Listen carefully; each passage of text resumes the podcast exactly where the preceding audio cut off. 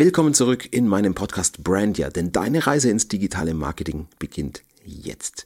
Wo waren wir das letzte Mal stehen geblieben? Ja, auf meiner Reise zum digitalen Marketing. Ich hatte eben gerade angefangen, LinkedIn zu bespielen mit Beiträgen. Mitte 2021, also nach ein paar Monaten, kamen dann irgendwann so die ersten kleinen Erfolge das waren Anfragen von Menschen, die ich aus meinem Umfeld irgendwo kannte, die ich oft schon lange nicht mehr gesehen hatte, kamen und haben gesagt, hey Max, ich sehe ja, du bist Anwalt. Kannst du mir da helfen?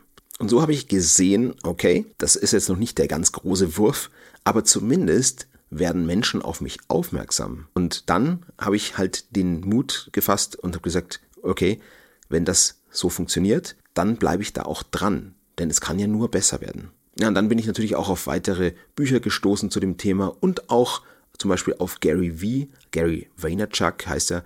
Also das ist eigentlich der Social Media Marketing Guru schlechthin, der extrem motivierend ist und selbst extrem erfolgreich im Social Media Marketing ist, der auch viele, viele Jahre alles alleine gemacht hat mit seinem Mobiltelefon oder davor sogar noch mit seiner Kamera, der schon im Jahr 2005, also wenige Wochen nachdem YouTube seine Plattform eröffnet hat, schon angefangen hat, den spirituosen Shop seines Vaters voranzubringen, indem er dann Wine-Tastings aufgezeichnet hat. Also kurz gesagt, es gab dann eben inspirierende Quellen, wo ich gesagt habe, okay, das macht Sinn. Ja, und wie ging es dann weiter? Sommer 2021 habe ich mich dann eben mit dem Thema Copywriting auch beschäftigt. Also wie schreibe ich Beiträge gut? Ja, da gibt's dann die AIDA-Formel, es gibt äh, das Storytelling, aber da kam ich äh, zu dem Zeitpunkt noch überhaupt nicht, äh, also da habe ich noch gar nichts drüber gewusst. Storytelling kam erst viel, viel später, nämlich Ende 2021. Wie gesagt, ab Sommer habe ich dann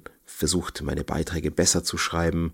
Manche waren dann auch schon recht erfolgreich mit deutlich mehr Views. Ja, das ganze Thema ging halt dann monatelang so weiter. Ich habe dann hier mal wieder irgendeine kleine äh, Anfrage gehabt, hier wieder einen kleinen Auftrag bekommen. Aber es hat sich immer noch so in Grenzen gehalten. Aber ich wusste schon, Max, bleib dran, denn Marketing ist ein Marathon oder zumindest Content Marketing. Während du bei bezahlten Werbeanzeigen relativ schnell erfolgreich sein kannst, aber wenn du dann die Werbeanzeigen abstellst, der Erfolg auch wieder weg ist, also der Effekt wieder weg ist, ist es beim Content Marketing wirklich so, du wächst langsamer, aber eben organisch. Und äh, es ist ein Marathon oder man kann es auch mit einem Hockeystick vergleichen, also ein Hockeyschläger. Es geht lange, lange, lange, lange immer in der Gerade und irgendwann am Schluss steigt es dann rasant nach oben. Und das wusste ich und daran habe ich auch geglaubt und habe einfach weitergemacht. Ich muss auch ganz ehrlich dazu sagen, am Anfang war das so ein bisschen zäh. Ja, wie gesagt, die großen Erfolge sind ja ausgeblieben am Anfang. Aber irgendwann hat es auch mehr und mehr äh, begonnen Spaß zu machen, weil ich dann auch Leute kennengelernt habe. Ich sage jetzt mal hier Leute wie äh, Johannes Brandt, Dominik Leiter, das sind so LinkedIn-Buddies von mir, äh, mit denen ich dann auch mal ins persönliche Gespräch gegangen bin.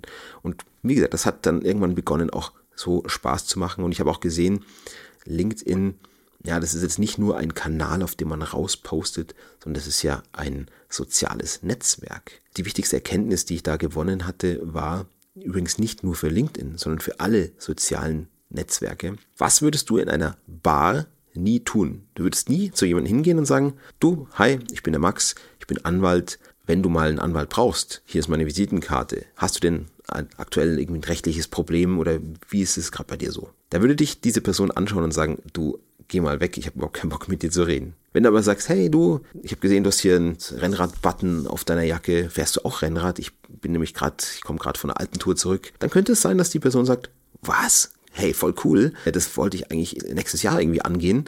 Dann hast du sofort ein gemeinsames Thema. Das ist einfach das Prinzip von sozialen Netzwerken, dass du eben nicht mit der Tür ins Haus fällst und sagst, ich bin der Max, ich biete an, sondern, hi, ich bin der Max und ich erkläre dir heute mal was. Ich gebe dir heute Mehrwert. Ich gebe dir heute Wissen raus. Ja, und das ist so das ganze Spiel eigentlich, dass du Vertrauen schaffst, indem du Wissen kostenlos rausgibst. Da stellt sich immer die Frage, wie viel Wissen gibt man denn da eigentlich so raus? Nur ein bisschen was oder mehr? Ich bin dafür, alles rauszugeben, was du weißt. Denn die Implementierung, die Umsetzung, die kriegen deine Wunschkunden sowieso oft nicht selber hin und oder wollen es gar nicht selber umsetzen, sondern sagen, hey cool, da gibt's diesen Typen, der hat mir schon so viel darüber erzählt über das Thema, der kennt sich aus, den beauftrage ich jetzt. Und so funktioniert eigentlich dieses ganze Spiel. Und du musst dir halt LinkedIn oder auch andere Plattformen, aber vor allem LinkedIn, weil LinkedIn ist ja eine Business-Plattform, so vorstellen, dass du auf einer großen Business-Party bist und so, wie du dich auf einer echten Party verhältst, so da musst du dich auch dort verhalten. Wenn du zum Beispiel was gefragt wirst, dann antwortest du. Wenn jemand was sagt, dann schweigst du nicht still, sondern sagst du vielleicht, ja, stimmt, cool, bei LinkedIn ist es dann zum Beispiel ein Like oder ein Kommentar, dass du sagst, hey, coole, coole Ansicht, danke für deinen Denkanstoß.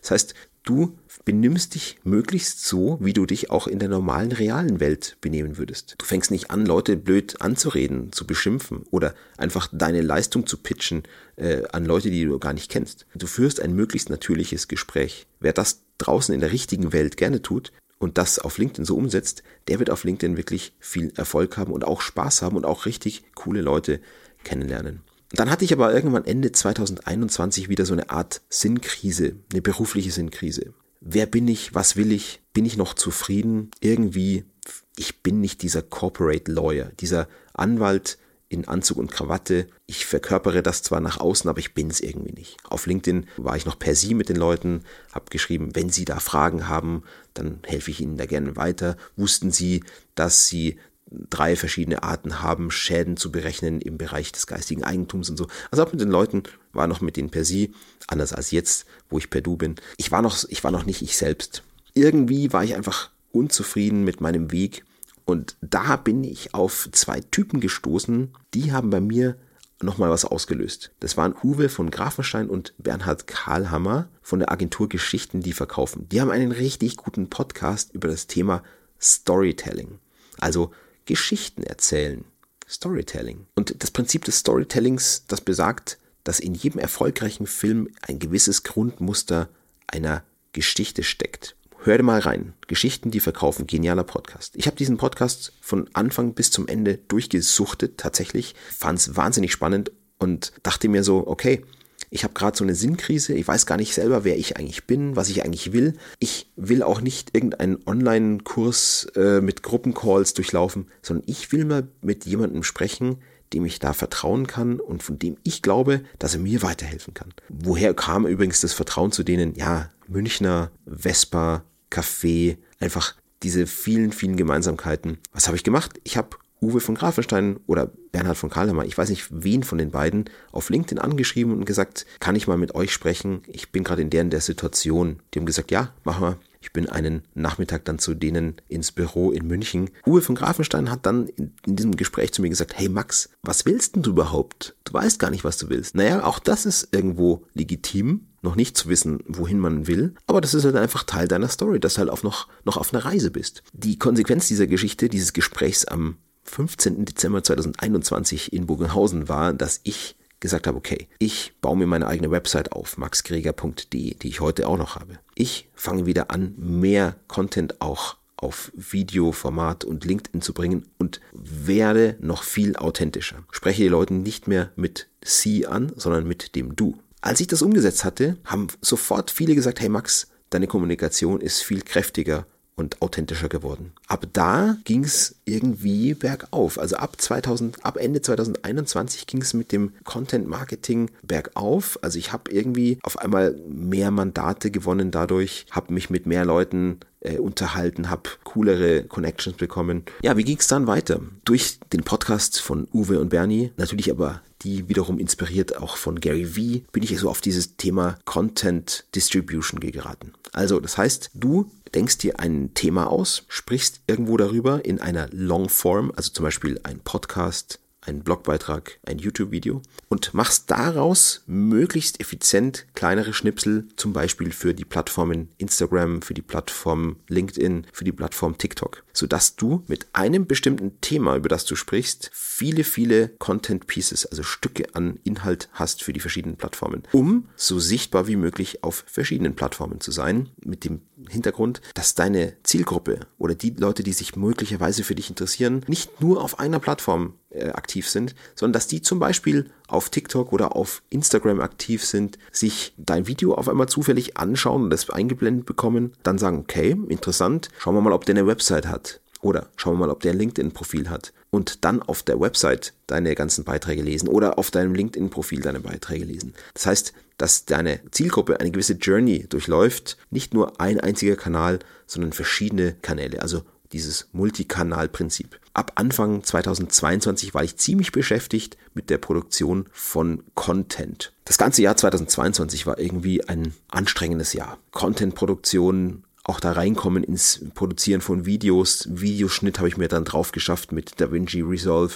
Habe dann teilweise irgendwie den ganzen Tag ein Video geschnitten. Heute mache ich das in viel, viel weniger Zeit. Ich glaube in einer Stunde oder sowas. Man muss in alles mal reinkommen. Naja, und dann ist was ganz Interessantes passiert. Dann gab es auf einmal diese Google-Fonts Abmahnwelle. Das war nämlich ein Thema, musst dir vorstellen, diese Gruppierung rund um diesen Menschen Martin Ismail hat ja nach meiner Einschätzung über eine Million Abmahnschreiben rausgeschickt. Ich habe, glaube ich, innerhalb von einem Tag sechs, sieben Anfragen von Mandanten bekommen, die alle gesagt haben, äh, wir wurden hier abgemahnt von diesem Typen. Das kann nicht eine ganz kleine Sache sein. Ich habe mir gedacht, das ist völlig rechtsmissbräuchlich, was er da macht. Dann habe ich den Spieß umgedreht, dann habe ich den Typen verklagt. Ab einem gewissen Punkt lasse ich mir Dinge nicht mehr gefallen. Und dann schlage ich zurück und ach, da, muss ich mal was holen.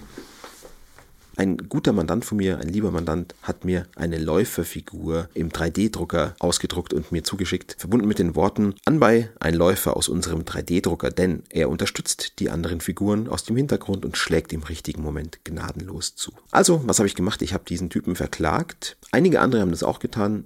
Ich habe ihn halt vor dem Landgericht München verklagt und ich war der einzige von allen, der eine negative Feststellungsklage auch gegen den behaupteten Unterlassungsanspruch, nicht nur diesen Zahlungsanspruch in Höhe von 100 Euro, sondern auch den Unterlassungsanspruch erhoben hat. Das Landgericht hat mir dann Recht gegeben. Das Urteil ist jetzt mittlerweile rechtskräftig. Ich habe auch schon die Prozesskosten vollstreckt, also die Prozesskosten vom Gegner erstattet bekommen. Und darüber habe ich dann auf LinkedIn berichtet, auf TikTok, auf YouTube auf meinem Blog und auf einen Schlag hatte ich weit über eine Million Zugriffszahlen und wurde um so einen Sprung bekannter. Und das war für mich ein weiterer Schlüsselmoment in meinem Berufsleben, dass ich sehen konnte, okay, Marketing ist wirksam und dieses Prinzip vom Hockeystick, dass es immer erstmal geradeaus geht und du meinst, du bist auf einem Plateau, das ist einfach so. Aber es gibt dann gewisse Trigger oder Schlüsselmomente, die heben dich auf ein ganz anderes Niveau. Und das war dieser Moment. Das hat so viele Menschen getriggert in ganz Deutschland. Also so viele Website-Betreiber, so viele Unternehmen, fast alle Unternehmen, dass ich da halt unglaublich bekannt wurde